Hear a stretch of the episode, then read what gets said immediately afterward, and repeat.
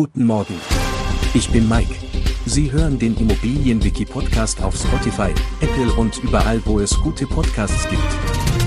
Präsentiert von Immobilienerfahrung.de.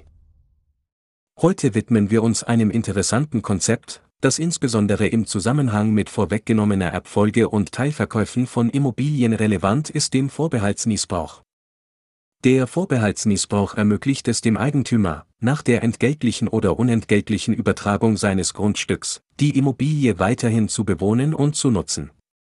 Diese Form des Niesbrauchrechts kommt vor allem bei der vorweggenommenen Erbfolge zum Tragen, wie auch beim Teilverkauf von Häusern oder Wohnungen. In der Praxis bedeutet das, dass der Eigentümer das Recht behält, die Immobilie zu bewohnen und zu nutzen, auch wenn er nicht mehr der formelle Eigentümer ist. Dieses Konzept kann in verschiedenen Szenarien sinnvoll sein, sei es, um sicherzustellen, dass der Eigentümer seinen Wohnsitz behalten kann, während er bereits Teile der Immobilie übertragen hat, oder um eine geplante Vermögensübertragung